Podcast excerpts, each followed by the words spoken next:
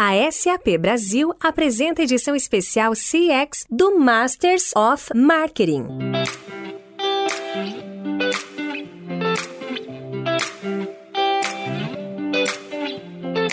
Olá, eu sou Luiz Gustavo Pacete, Head de Conteúdo da MMA Latam. Bem-vindos a uma edição especial do podcast Masters of Marketing, parceria com a SAP Brasil, para discutir o mundo do CX. Neste episódio, eu, Fabiano Destri Lobo, diretor-geral da MMA Latam, e Murilo da Costa, diretor de vendas CX da SAP Brasil, conversamos com Daniel Milagres, diretor de marketing do Carrefour Brasil.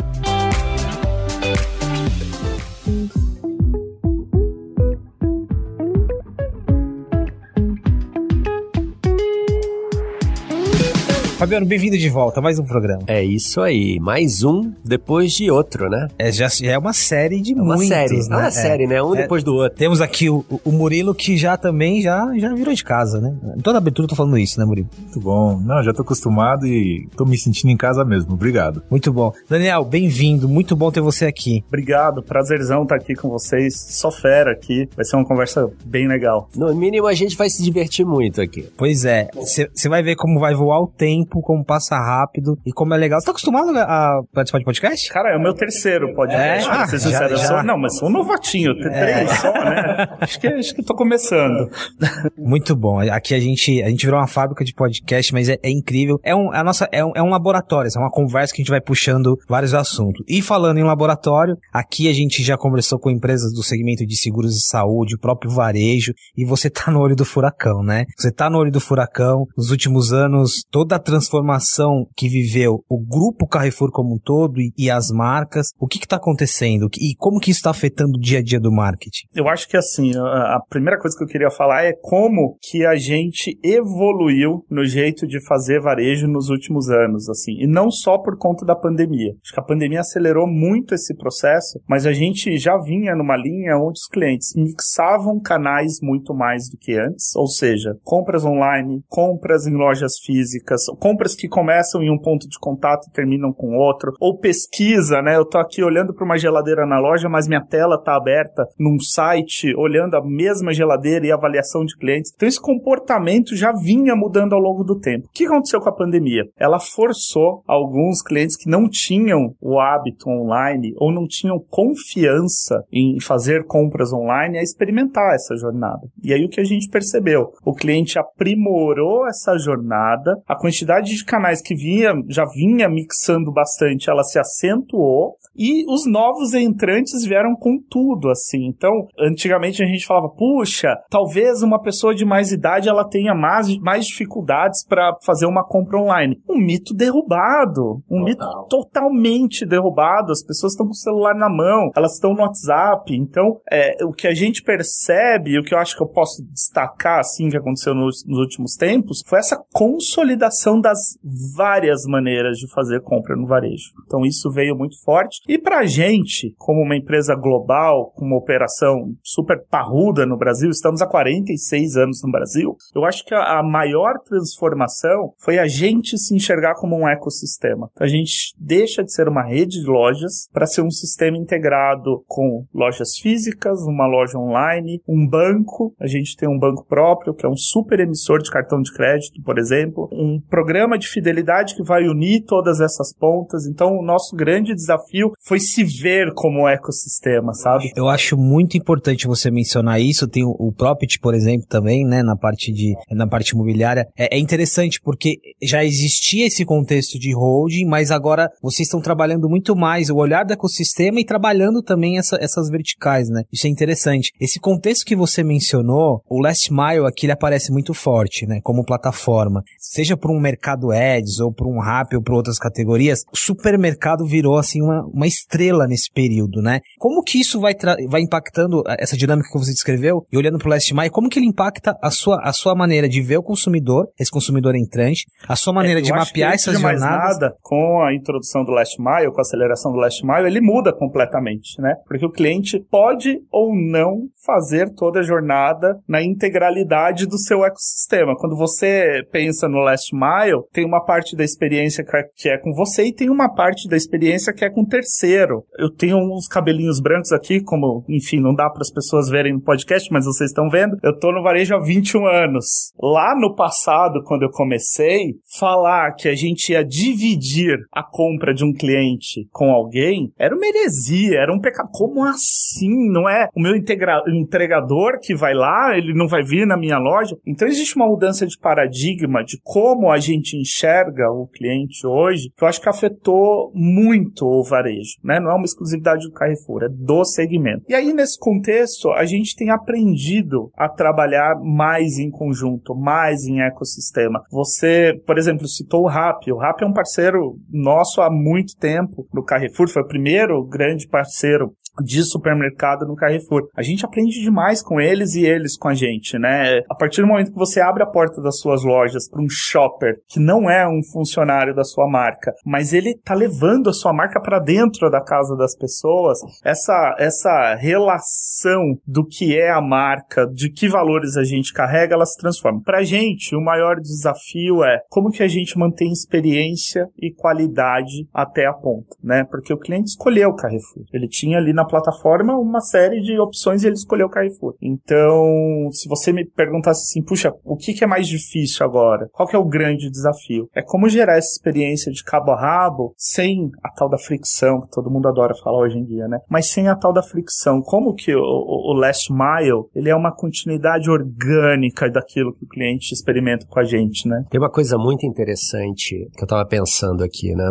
É, supermercado, na verdade, ele é o pai do marketplace, né? Porque é uma coisa que o supermercado faz desde que eu me entendo por gente. E hoje em dia a gente vê a palavra marketplace sendo usada por muitos desses players, é, e certamente os 45 anos de experiência, 46 anos de experiência, desculpa, vai ajudar vocês a olhar o negócio para o futuro. E aí eu fico pensando, né? A gente nem tinha essa pergunta aqui no nosso, no nosso roteiro, mas qual é essa visão de vocês do futuro do supermercado, né? Porque você acabou, você deu vários exemplos aqui agora, né? Pô, como é que eu vou deixar o cara entrar para fazer a compra? Como é que eu vou falar com o meu consumidor? Como é que eu vou entender toda a jornada desse consumidor que agora mudou, né? E vai mudar de novo, de novo de novo. Então, eu queria, eu queria uma visão sua de futuro. Não pode ser um futuro de 10 anos, não. Futuro daqui a dois anos, três anos. Porque eu vejo, é, você falou de banco, a gente, pô, eu sei que o Carrefour tem uma máquina, né? É, o Banco Carrefour e outros, outros outros touchpoints que vocês estão tendo, comprando startups, integrando essas startups. Eu queria essa tua visão, né? O, o pai do marketplace, na verdade, é o supermercado, o Carrefour. Eu queria a tua visão de futuro em relação a isso. Eu acredito, e a gente tem trabalhado muito para isso, que o futuro do supermercado passa pela centricidade no cliente. Pode parecer,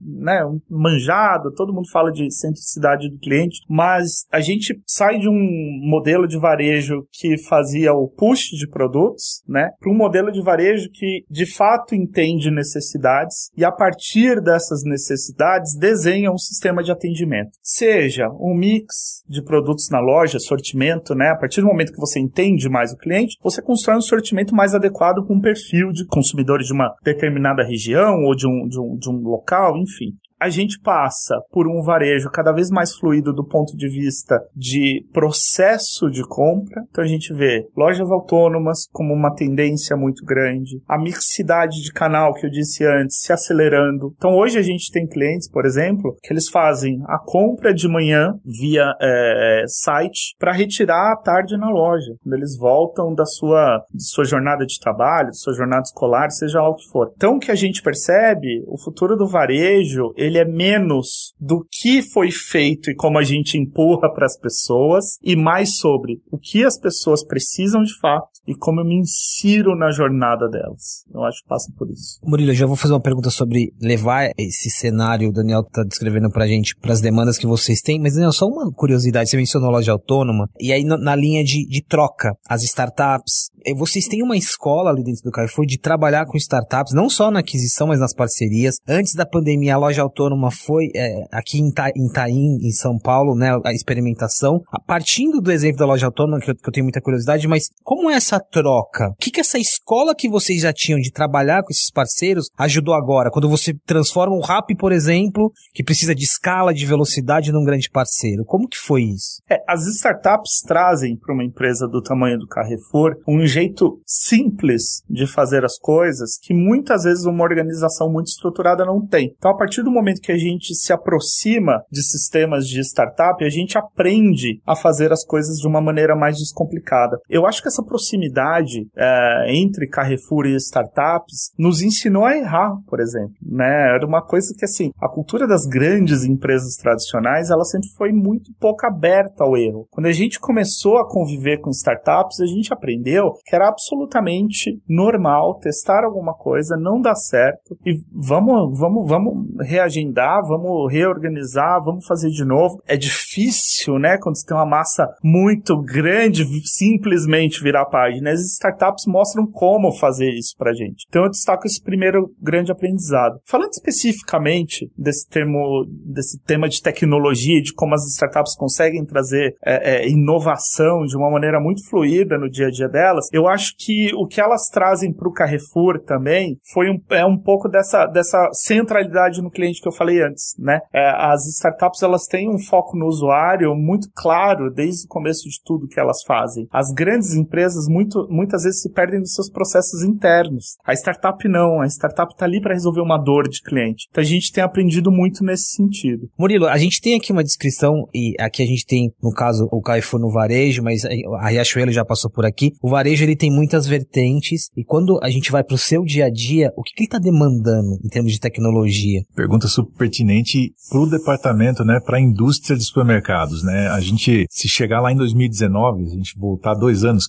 parece que está longe, mas está aqui, né, pertinho. Dados do SBVC falam que dos 246 maiores supermercadistas, grupos de supermercados, apenas 24 estavam online. Os outros não estavam, ou seja, só 10% estava preparado. Então teve uma enxurrada, teve um boom de supermercado tendo que se virar para comprar coisas de Martex, colocar um e-commerce rapidinho no ar. Às vezes ele não tinha nem a capacidade de fazer, ele entrou direto num full commerce, ou melhor, ele foi direto no marketplace, como por exemplo o Carrefour. Ele não tinha o que fazer, ele tinha que colocar dentro do marketplace do Carrefour e se virar fazendo parcerias com Rap, com com, toda a parte logística, porque o que importa no final é chegar na, na ponta, pelo famoso last mile. mile. E isso tudo trouxe uma enxurrada de coisas novas para o supermercado. Ele estava acostumado a ter várias lojas e agora ele precisava ter uma bem feita, que era digital. Essa precisava funcionar. As outras já funcionavam, mas essa tinha que ser muito boa. O legal disso é que você ganha um monte de dados. Começa a vir um monte de dados. Você começa a identificar o cliente, o gosto, a preferência, o canal que ele gosta, a frequência, a recência, o valor. Isso tudo vira uma enxurrada de dados. Respondendo a pergunta, Pacete, qual é o grande risco? É que você começa a criar silos de informação, porque são várias soluções. Então a gente na SAP ajuda a criar uma base onde a gente vai subindo uma escadinha. Né? Primeiro você identifica, depois você consegue criar a homogeneização daqueles dados para criar o 360 da pessoa, depois você vai criando insights, depois você vai personalizando.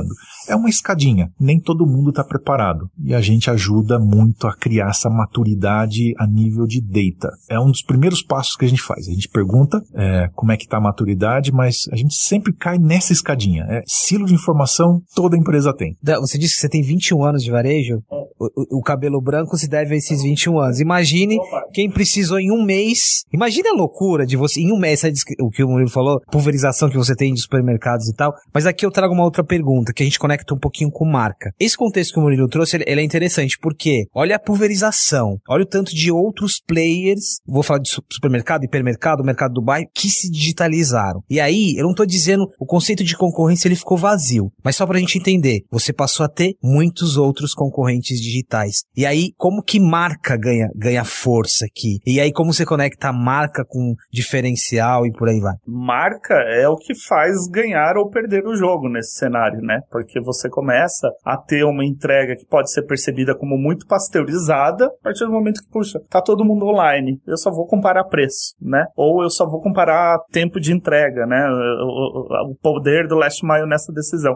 Então, marca assume um protagonismo do ponto de vista de longevidade das escolhas desse cliente. Quando ele compara preço com preço, pode ser que naquele dia uma outra marca tenha ganhado. Quando a gente fala de longevidade, puxa, é a marca que sempre me atendeu no prazo. Ou puxa, é a marca que no dia que eu tive um perrengue, porque era uma festa de aniversário e eu vi que faltou a velhinha, eu corri lá embaixo num Carrefour Express e comprei em 15 minutos a velhinha. Então como é que você começa a construir valor por meio das experiências históricas e por meio do que você entrega? O que a gente tem experimentado no Carrefour, e sem querer abrir uma outra porta aqui, que pode ser que daqui a pouco você também me pergunte, mas assim, como que eu olho o, o lifetime value desse cliente, não apenas porque ele vai me deixar de margem no final dessa história, mas como que eu olho para isso do ponto de vista de como eu entrego valor a cada etapa da jornada dele. E o que a gente percebe é que o cliente que experimenta mais pontos de contato do Carrefour, ele é mais fiel e no final do dia ele nos prefere mais. Então a nossa estratégia passa muito por fazer o cliente experimentar e ter boas experiências em cada um dos formatos e negócios para que no final das contas ele nos prefira como marca e isso faz a gente ganhar aí alguns pontos no jogo do e-commerce, por exemplo, que é mais nervoso para preço, né? E isso, senhoras e senhores, é a mentalidade de Martech na veia. é Martech na veia. É, é interessante, porque assim, é, o que você descreveu agora, a gente, a gente trata também do branding, a gente tem os atributos de, de propósito, de legado, de história, mas aqui você descreveu muito claramente, assim, o como que o, o A experiência, a jornada, os micromomentos foram se tornando atributos de marca. Então, construção de marca aqui vem, vem também dessa parte aqui de, de até técnica para se tornar algo maior, né? E o mais lindo que ele foi falando, e, e não dá para as pessoas que estão escutando verem, né? E ele foi falando sobre a jornada, e ele foi falando sobre as atribuições multitouch, né? E ele basicamente deu uma aula sobre multi-touch, e a gente não tem um vídeo aqui, que se a gente tivesse vídeo, todo mundo teria tido essa aula de multi-touch, que não pensa só ali no último clique, né? Você tá perto do teu cliente, você entende a jornada dele, você entende o que que você resolve de problema para ele, seja uma vela, que ele vai comprar em 15 minutos, 10 minutos, 5 minutos, seja aí num hipermercado que ele precisa comprar mais coisa, enfim, aí é que o negócio começa a ficar bonito, parceiro. Posso só acrescentar um ponto, porque quando a gente fala de marca, né, e eu sou de uma geração que no começo do trabalho de marca era aquela coisa super relativamente simples, né? Você vai comprar um horário nobre em determinado programa de televisão,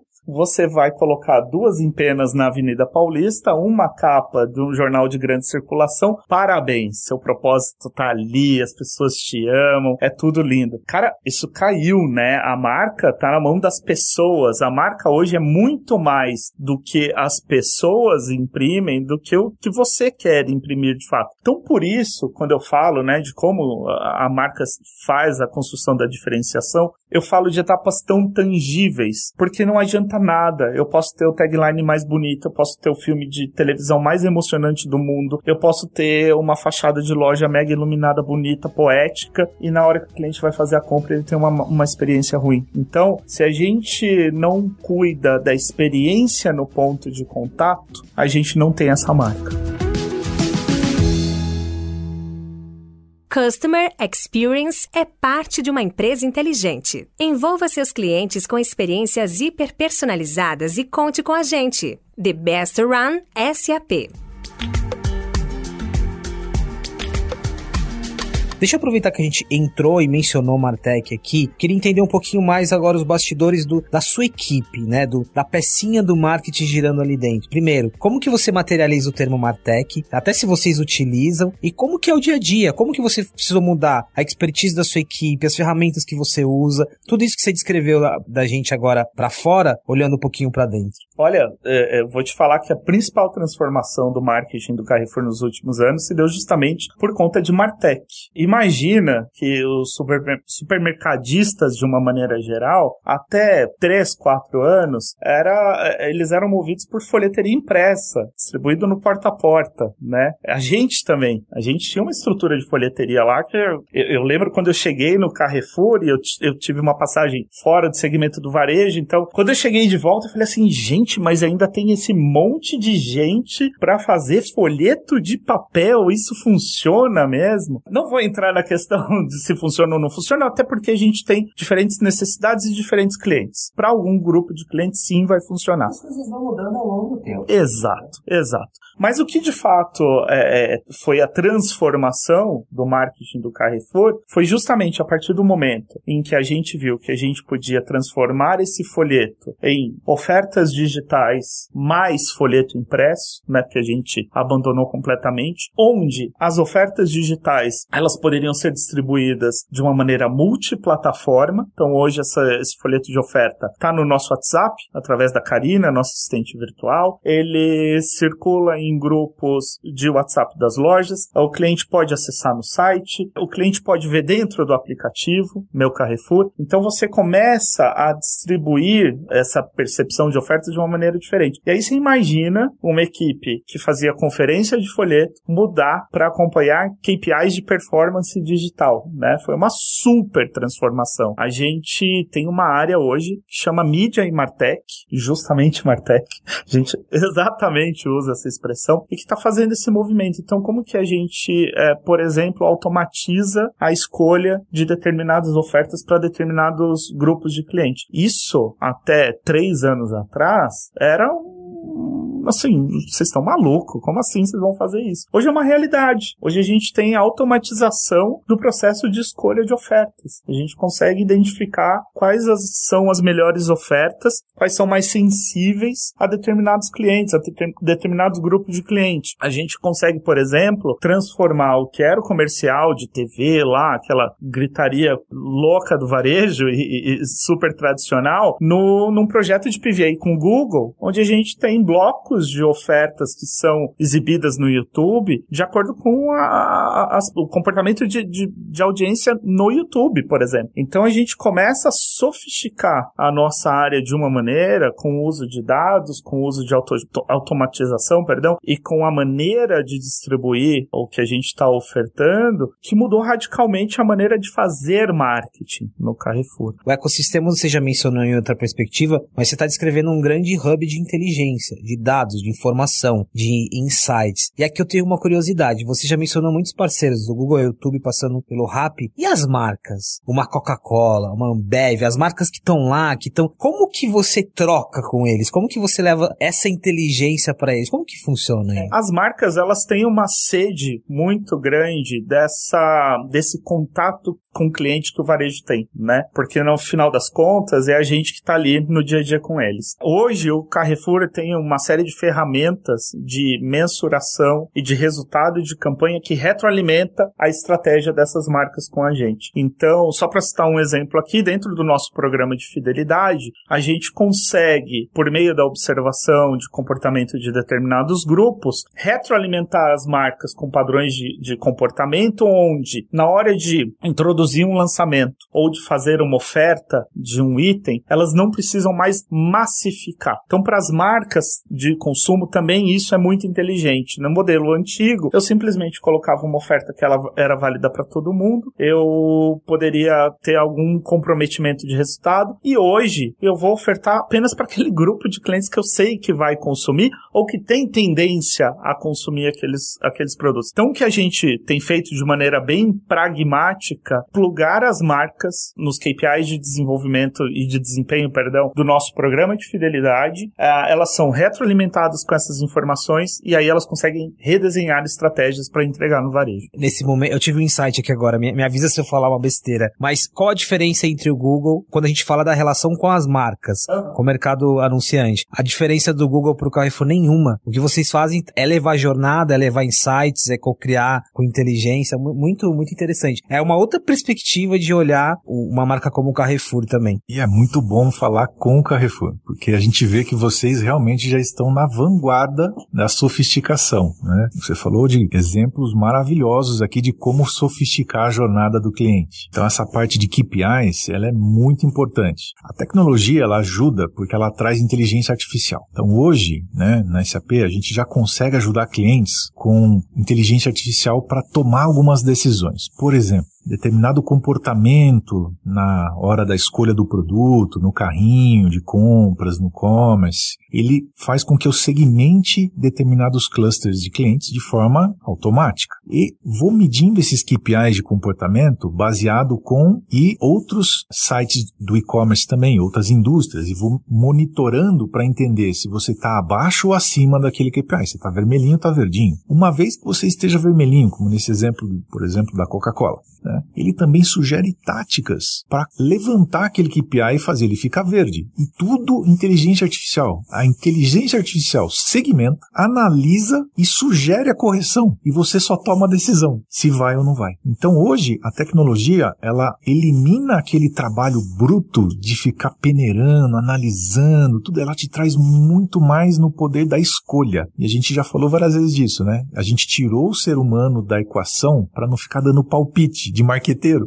Qual propaganda vai agora, qual que não vai? Porque eu gosto mais desse desenho aqui, eu gosto mais desse preço. Não, pergunta pro dado. Ele tá ali para te ajudar e te orientar a fazer uma boa decisão. Ô Fabiana, a gente, a gente trouxe o Murilo como co-host, mas agora a gente tem um, um analista, né? Sabe o, o analista Cara, que faz análise da política? Exato. Quando ele fala, ele tá ali, tipo, é, não sei se a gente vai botar isso aqui para as pessoas ouvirem. Não, não, tá valendo. É engraçado porque Tô ele ferrado. vai ele vai, ele vai contando de uma forma, ele vai traduzindo. É, eu vejo, eu tô comparando com a, o analista de política, e aí ele traz, ele, ele conecta. Muito bom, Murilo. Você vai virar o nosso analista aqui do, do podcast. Posição, tamo aí. Ô, ô Daniel, e aí, é, esse finalzinho do, do, do, episódio é quando eu sequestro o tema. Se, se o Fabiano e, e o Murilo não tiverem mais perguntas, eu vou acabar falando de games, mundo geek. Eu tô brincando, mas deixa eu sequestrar aqui pra gente terminar com. Deixa eu voltar pra loja autônoma, porque é muito interessante antes da pandemia, loja autônoma, vocês testaram, experimentaram, foram comparados mil vezes com a Amazon Go. Eu mesmo fiz essas associações em matérias. E aí, ok, vocês tiveram ali vários aprendizados. Talvez que o melhor lugar para ter uma loja autônoma não seria uma rua naquele momento, seria dentro de né, um condomínio. Mas aí veio a pandemia e tudo isso que você descreveu pra gente de plataforma. Mas e agora? Né? O que vem aí quando a gente fala de loja autônoma, que ainda segue sendo um conceito muito sedutor e muito interessante, assim, o que dá para esperar de uma loja autônoma agora? Eu acho que as lojas autônomas é, elas tendem a evoluir num, num modelo de maior conhecimento dos mercados onde elas estão inseridas. Então, as lojas autônomas devem ser lojas cada vez mais personalizadas também. A gente abriu uma loja autônoma do Express no, no, num coworking que a gente tem no Brooklyn e tem sido um sucesso porque as pessoas elas não esperam a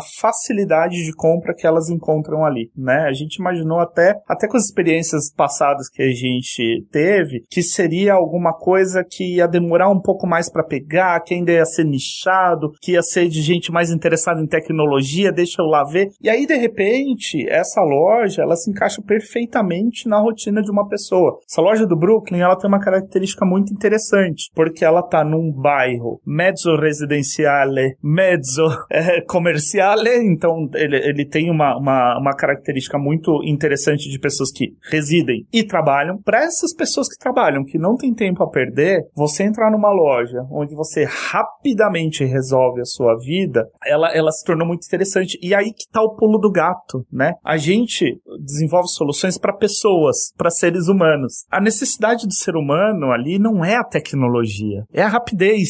É a rapidez que a tecnologia oferece. A rapidez é conveniência. Conveniência, exato. A tecnologia é o nosso dever de varejista de ir lá e de fazer isso acontecer. Mas para entregar o quê? Rapidez para Juliana, que hoje resolveu sair para fazer compras no shopping agora só restou 20 minutos para o almoço dela. Ela não quer a tecnologia, ela quer a rapidez, seja lá como for. Então, o que a gente percebe é lojas mais personalizadas, entendendo mais o entorno da onde elas existem. Essa história que você mencionou de lojas uh, autônomas dentro de condomínio é uma realidade, né? Não só do Carrefour, como de alguns concorrentes. Uh, do Carrefour for, a gente pode ter certeza que a gente vai ver cada vez mais. Eu acredito que é um caminho sem volta de conveniência e rapidez. E aí, de novo, né? Voltando lá quando eu digo da jornada do cliente, ela é um touch point dentro de uma solução. O Daniel hoje está com pressa, restou 15 minutos para o almoço, ele vai lá. O Daniel de manhã, que hoje acordou um pouco mais tarde está de folga, vai navegar lá no, no, no e-commerce, vai navegar no aplicativo com paciência e vai ficar namorando lá a garrafa térmica que ele quer comprar. O Daniel, do final do dia,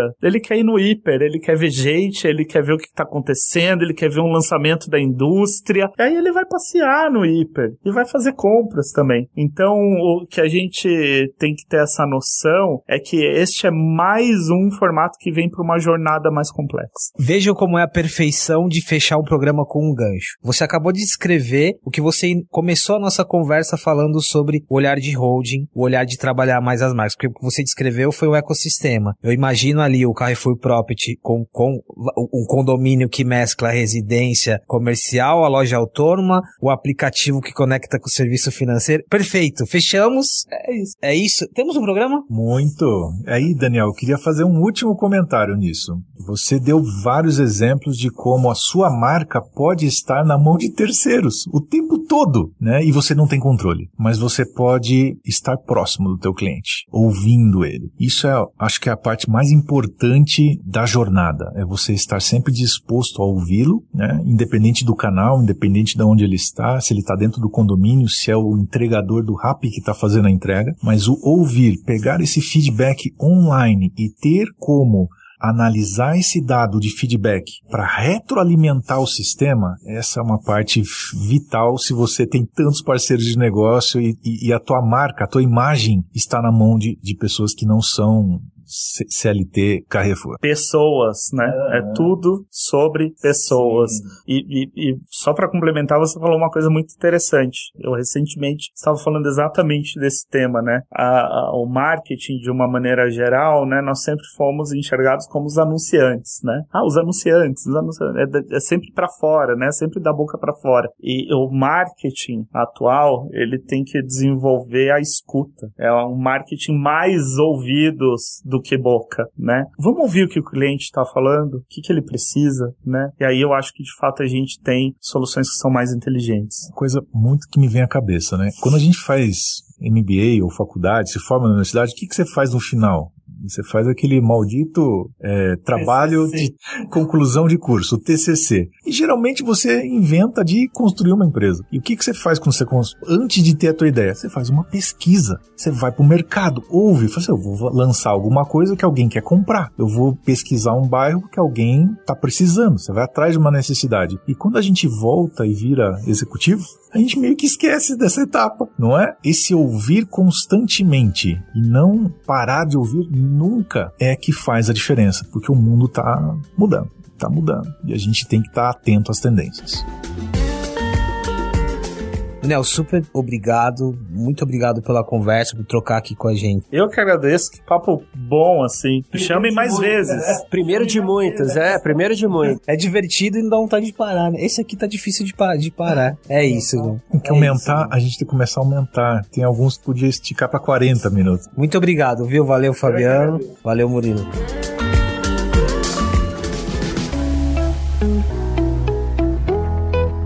Muito obrigado pela presença em mais este episódio da série especial Masters of Marketing CX, em parceria com a SAP Brasil. Se você quer ouvir outros episódios e conectar ainda mais essas conversas, é só ir no seu agregador de áudio preferido e procurar por Masters of Marketing. A SAP Brasil apresentou a edição especial CX do Masters of Marketing.